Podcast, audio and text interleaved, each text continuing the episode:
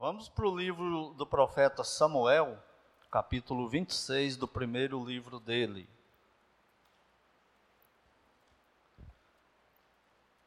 Primeiro Samuel, capítulo 26, lições da vida de Davi. Eu vou ler aqui os versículos do 1 ao 4,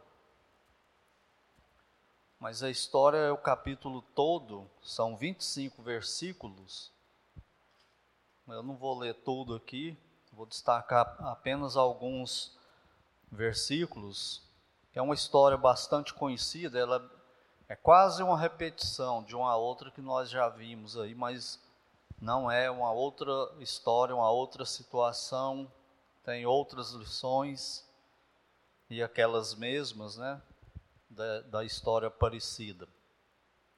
1 Samuel 26, de 1 a 4, que diz assim: vieram os zifeus a Saul, a Gibeá, e disseram: Não se acha Davi escondido no outeiro de Aquila, defronte de Gesimon?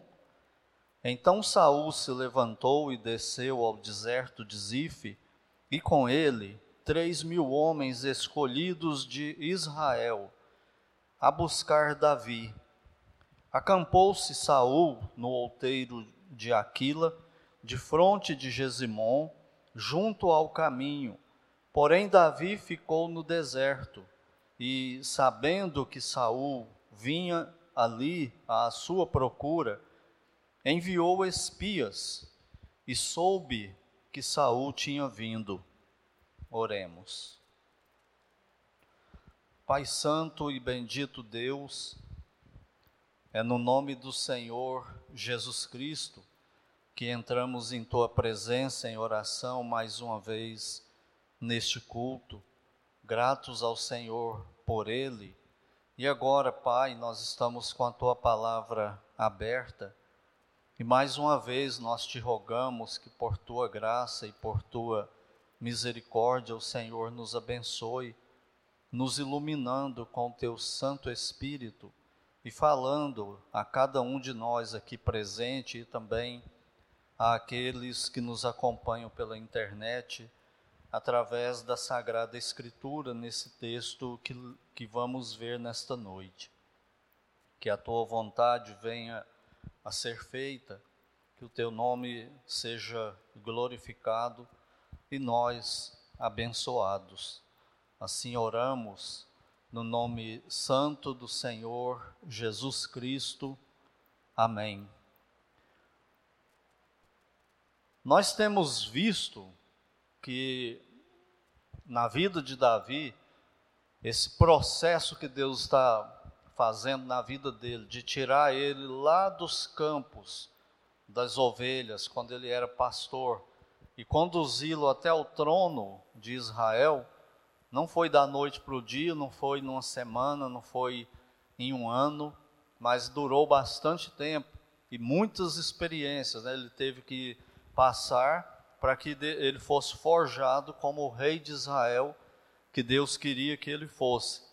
E nesse, nessa história aqui já tem pelo menos aí uns sete anos que ele está fugindo de Saul. Nós vimos que Deus o tirou dos campos, leva para o rei Saul, e aí tem a batalha dele contra Golias, e ele adquire sucesso, ele adquire fama, ele é levado para a corte de Saul, ele fica lá, mas aí acontece uma coisa, as mulheres de Israel compuseram uma, uma música que simplesmente estourou nas paradas de sucesso lá de Israel e também lá da, da terra dos filisteus. Qual que era a música? Elas cantavam que Saul matou seus milhares, mas Davi os seus dez milhares. E isso causou uma, uma revolta em Saul. Ele, ele adquiriu uma raiva gratuita por Davi, medo, né? Se sentiu ameaçado com Davi. E ele então começa a perseguir Davi a ponto dele ter que fugir.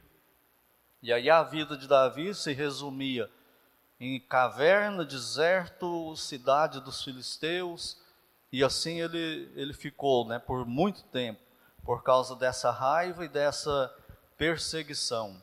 E parece que nesse tempo, sete anos né, já, já se passaram aqui, e o que, que Samuel tinha dito para Davi? As promessas de Deus, a aliança davídica que nós conhecemos muito bem hoje, né? Só que já haviam se passado sete anos e nada das promessas. E Davi sendo perseguido por um inimigo implacável, que às vezes falava que era amigo, falava, chamava Davi de filho e por aí vai, mas era tudo mentira, né? era tudo da boca para fora. E Davi aguardando, aguardando, aguardando.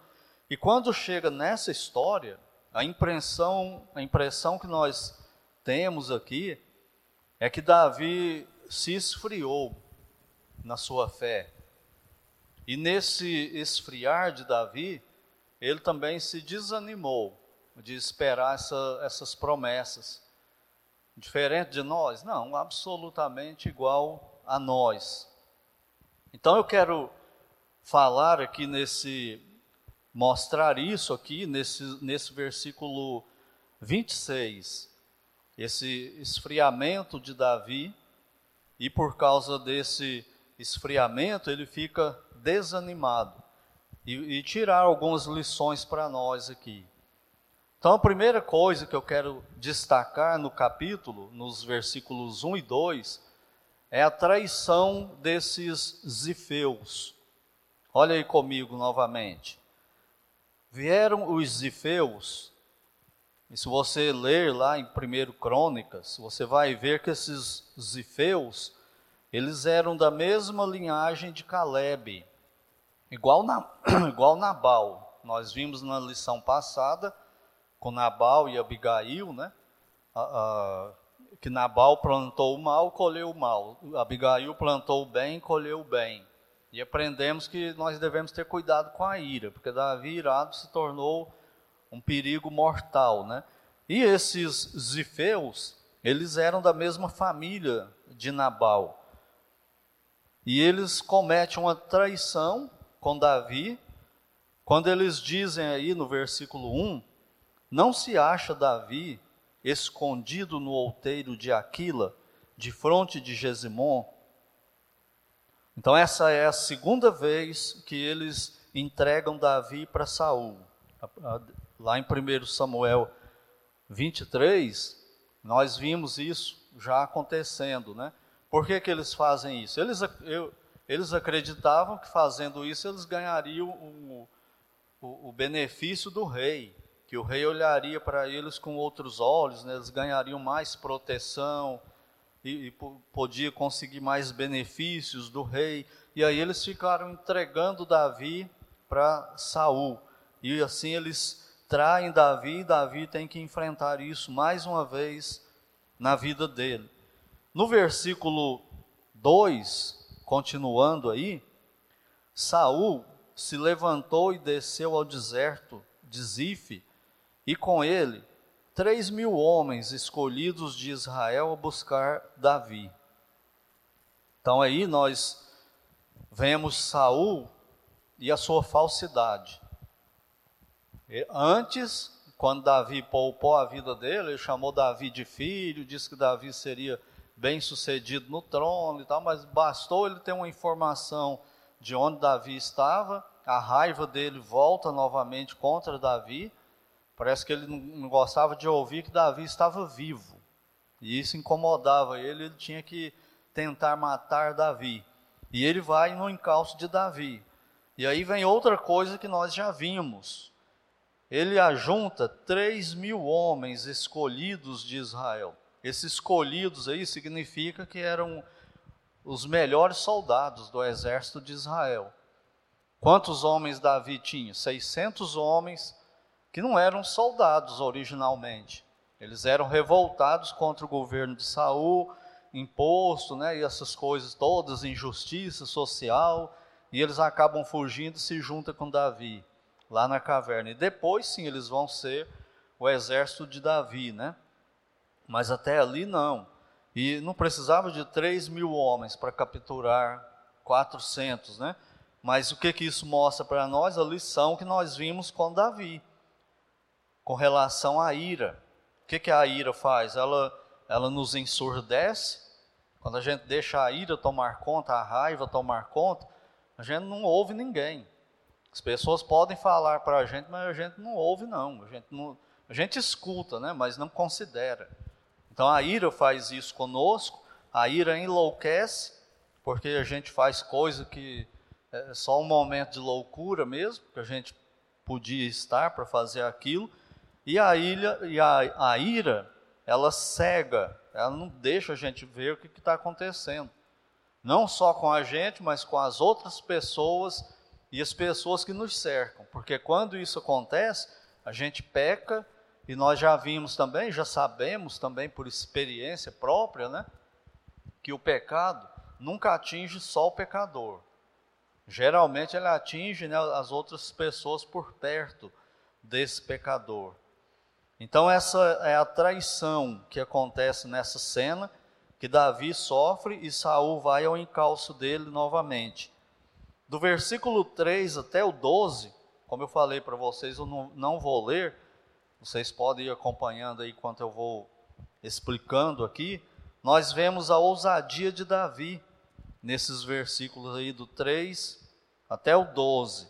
No 3 fala assim: Acampou-se Saul no outeiro de Aquila, de fronte de Gesimon, junto ao caminho. Porém, Davi ficou no deserto e, sabendo que Saul vinha para ali, à sua procura, enviou espias e soube que Saul tinha vindo. Quando Davi ouve, fica sabendo que Saul estava vindo no encalço dele, aqui ele, ele tem uma ousadia, né? Ele vai ao encontro de Saul. É, é o fator surpresa, parece que ele está pensando aqui, né? Ele vai ao encontro do, rei Saul e descobre aonde Saul tinha ficado. Aí vem o, o versículo 5, fala que ele se levantou e foi, viu onde Saul se acampou e se deitou com Saul e Abner, comandante do exército, e ficou deitado ali junto com Saul. E olha só o que Davi faz agora. Disse Davi a Aimeleque, o Eteu, e a Abisai, esse Abisai, aí você vai, deve saber, né? ele é sobrinho de Davi, filho de Zeruia, que era irmã de Davi, irmão de Joabe. Quem descerá comigo? Davi falando com eles, né? Quem descerá comigo ao arraial? Respondeu Abisai: Eu descerei contigo. Vieram, pois, Davi e Abisai de noite ao povo e eis que Saul estava deitado, dormindo no acampamento. E a sua lança, né, que era o, símbolo de poder, também de vida, fincada na terra, a sua cabeceira, Abner e o povo estavam deitados ao redor dele. Versículo 9. Davi, porém, respondeu a Abisai: Não o mates, porque Abisai, quando Saul dormia com o exército, ele queria pegar a espada e matar o rei Saul. E Davi impede novamente, como ele já tinha feito antes, né? Acrescentou Davi, versículo 10: Tão certo como vive o Senhor, este o Senhor o ferirá, ou o seu dia chegará em que morra ou em que descendo a batalha seja morto. O Senhor me guarde de que eu estenda a mão contra o ungido do Senhor. Então aí ele age como da outra vez. Ele teve a oportunidade de matar Saul e não faz isso e não deixa Abisai também matar. Mas olha o que ele faz no versículo 12. Tomou, pois, Davi a lança e a bilha da água da cabeceira de Saul e foram-se. Ninguém ouviu, nem o soube, nem se despertou, pois todos dormiam, porquanto da parte do Senhor lhes havia caído profundo sono. Daí está a explicação como que só dois homens, Davi e Abisai, conseguem andar no meio de um exército inteiro dormindo e chegar até o rei desse exército que ficava super protegidos, né? Como que eles conseguiram isso? Sem serem vistos, ninguém acordou, porque Deus produziu, provocou um sono no exército de Saul. Versículo 13: Tendo passado ao outro lado, pôs-se no cimo do monte de longe, de maneira que entre eles havia grande distância, bradou ao povo e a Abner, filho de Ner, dizendo: Não respondes, Abner? E aí parece que eles levam um susto, né? E Deus tira os, aquele sono e eles acordam, e Davi não se identifica para eles. Então Abner acudiu e disse: Quem és tu que bradas ao rei? Então disse Davi a Abner.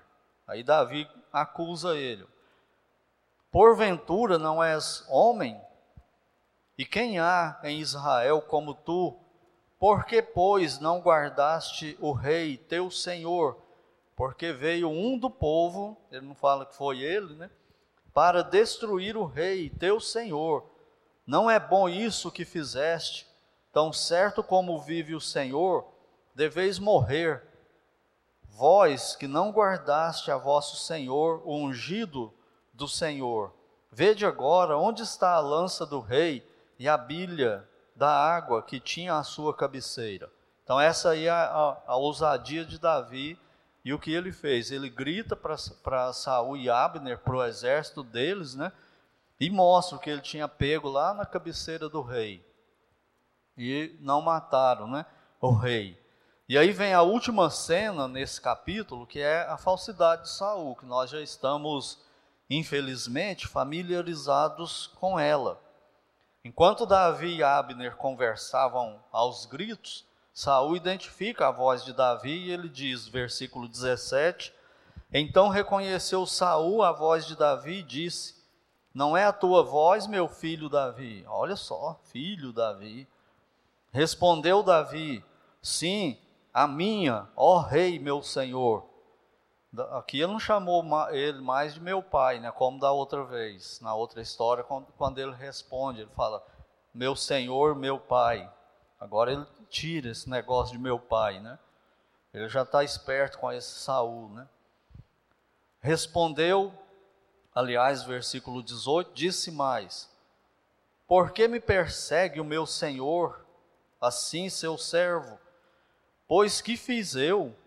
E que maldade se acha nas minhas mãos? Ouve, pois, agora, te rogo, ó rei, meu senhor, as palavras do teu servo. Agora olha o que, que Davi fala para Saul. Se é o Senhor que te incita contra mim, aceite ele a oferta de manjares, aquela oferta de comunhão, da lei e tal, né? Como se ele estivesse sendo disciplinado por Deus, admitindo isso, se arrependendo e pedindo para Deus restaurar a comunhão com ele. Porém, se são os filhos dos homens, quem cercava Saul, né? Quem estava por perto dele. Se são os filhos dos homens, malditos sejam perante o Senhor, pois eles me expulsaram hoje, para que eu não tenha parte na herança do Senhor, como que dizendo: vai, serve a outros deuses. Então eles, eles envenenavam Saul contra Davi, e o objetivo deles era que Davi fosse embora para outro país e se envolvesse até com outros deuses, sofresse a punição de Deus, e quando Saul morresse, provavelmente eles estavam arquitetando tomar o trono, e não Davi, como Samuel havia dito que seria ele. Por isso que Davi está falando isso e amaldiçoando esses homens. Versículo 20: Agora, pois, não se derrame o meu sangue longe desta terra do Senhor, pois saiu o rei de Israel em busca de uma pulga, como quem persegue uma perdiz nos montes. Então disse Saul: Pequei. Olha aí, parece ele, parece que ele está bem arrependido, não parece? Quantas vezes? Faz um estudo aí, procura na vida de Saul, quantas vezes ele falou isso? Pequei. Ah, pequei, mas não estava arrependido coisa nenhuma. Volta, meu filho Davi. E lembra que ele quis matar o próprio filho, né? Lá no capítulo 14, 20, se não me engano, Duas vezes ele quis matar Jonatas, que era o próprio filho dele. Você confiaria nele te chamando de meu filho? Com essa experiência, com essa história dele aí? Você acha que isso bastava? Pois não tornarei a fazer-te mal. Olha aí, prometendo de novo que não ia fazer mal para Davi. Porque foi hoje preciosa minha vida os teus olhos, aos teus olhos. Eis que tenho procedido como louco e errado excessivamente. Tudo isso aí parece arrependimento, mas não é, né? Nós sabemos já pela, pela história. Davi então respondeu e disse: Eis aqui a lança, ó rei. Vem aqui um dos moços e leve-a. Ele não fala assim, deixa, eu vou ir levar para o senhor. Por quê? Porque não confiava em Saul. Saul era um homem perigosíssimo. E não fala para Saul também, vem cá buscar, e eu entrego. Também não falou, mas mandou que ele enviasse um soldado, né, para ir buscar a lança dele. Versículo 23: Pague, porém, o Senhor a cada um a sua justiça e a sua lealdade, pois o Senhor te havia entregado hoje nas minhas mãos, porém não quis estendê-la contra o ungido do Senhor. Assim como fui Assim como foi a tua vida hoje, de muita estima aos meus olhos, assim também seja a minha aos, aos olhos do Senhor, e ele me livre de toda tribulação. Então Saul disse a Davi: Olha só de novo aí, ó, bajulação. Bendito sejas tu, meu filho, pois grandes coisas farás e de fato prevalecerás. E aí para a história deles, Davi continuou seu caminho e Saul voltou para o seu lugar. Perdão, Davi perdoou, mas não continua caminhando junto aí com, com Saul, né? E Davi está confiando em Deus. Ele não matou Saul quando ele pôde, ele não destruiu Saul quando ele pôde. Ele está descansando em Deus, esperando em Deus, que Deus agiria na vida de Saul com justiça.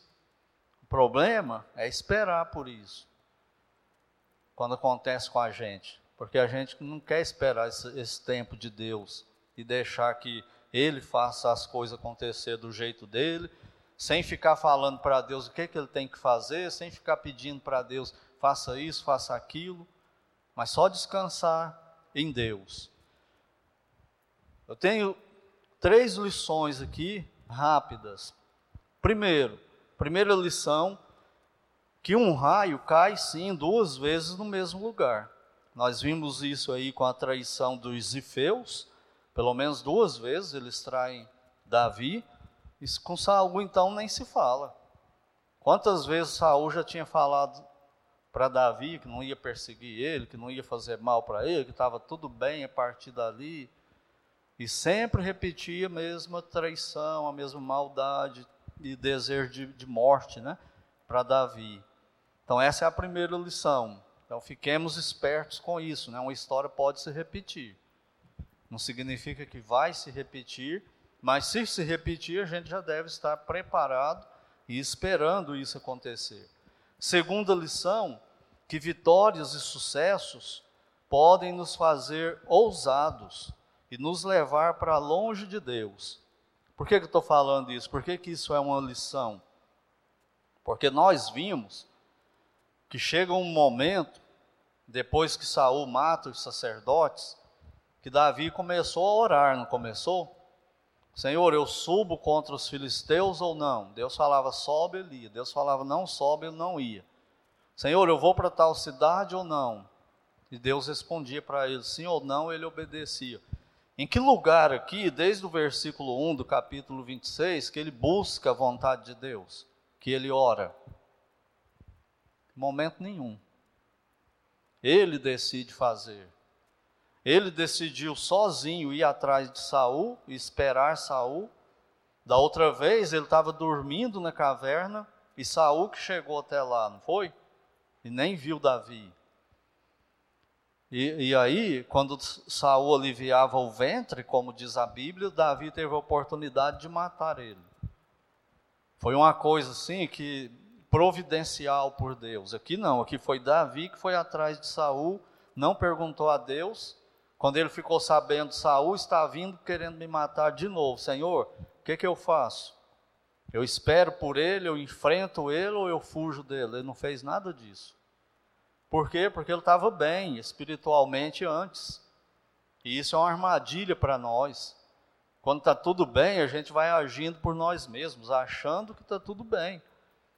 E a gente vai se afastando da vontade de Deus, né? Porque ele teve vitórias, ele teve sucesso, a família dele foi restaurada com ele, 600 homens foram para segui-lo, e Deus estava dando para ele um, um exército, preparando ele, tudo isso ele vai ficando longe de Deus, né? E ele não orou em momento nenhum. E mesmo longe de Deus, nós podemos ter atitudes piedosas. Essa é a terceira lição. Aonde Davi teve uma atitude piedosa? Quando ele não mata Saul. Ele rejeita matar Saul. É uma atitude louvável a dele. É uma atitude espiritual por causa de Deus que ele não fez. Não parece que está tudo bem? Não parece que ele está espiritual, em comunhão com Deus, que, tá, que a vida dele está numa boa com Deus, mas não estava. E o próximo capítulo vai mostrar isso para nós. Né? Então, essa, essa situação de tudo estar tá dando certo na nossa vida, a gente está tá bem com Deus, a gente começa a ir esfriando. E a gente começa a ir ficando longe de Deus e não percebe. Pensa que está perto de Deus ainda, mas já foi longe. Então que aprendamos isso com Davi também. E a lição principal e última é que nós, irmãos e irmãs, nós precisamos da graça de Deus. Nós precisamos do Senhor Jesus Cristo para vivermos a vontade dele. Nós somos muito rápidos para esquecer a vontade de Deus, agir por conta própria, exigir nossos direitos, ter argumento bíblico bonito, rebuscado e longe de Deus. Se não for a graça dele. A gente é capaz de fazer assim. Aliás, nós agimos assim muitas vezes. Por quê? Porque nós ficamos longe dele. E ele diz para nós: sem mim nada podeis fazer. Vocês não podem ser espirituais, vocês não podem ser fiéis, vocês não podem produzir frutos aceitáveis para o meu Pai sem mim. Nem as orações ele, ele atende sem mim. Peçam em meu nome. Mas não significa só falar em nome de Jesus. Né? Tem toda uma teologia de comunhão com Deus através do Filho, né? com o Pai através do Filho por trás disso. Então não nos esqueçamos, meus irmãos e irmãs, dessa necessidade que nós temos. Nós precisamos da graça de Deus. Precisamos da misericórdia de Deus todos os dias, em todos os nossos atos. Nós precisamos do Senhor Jesus Cristo. E se você não o tem como Salvador, aí você sim precisa dele para ser salvo. Ele é o único caminho para o céu, ele é o único que pode perdoar os seus pecados. Ele é o único meio de propiciação, o sangue dele, o corpo dele, a vida dele, a perfeição dele, a imputação de tudo dele para você e os seus pecados todos na cruz nele. E aceitar isso pela fé e se render a ele como seu Senhor e Salvador. Porque sem ele você não tem chance nenhuma de fazer nada, absolutamente nada que agrade a Deus, nem que Deus aceita. Ele, Deus despreza totalmente o ser humano sem Cristo. Então, se você não tem Cristo, corra para Ele como seu Salvador. E nós que somos salvos, também.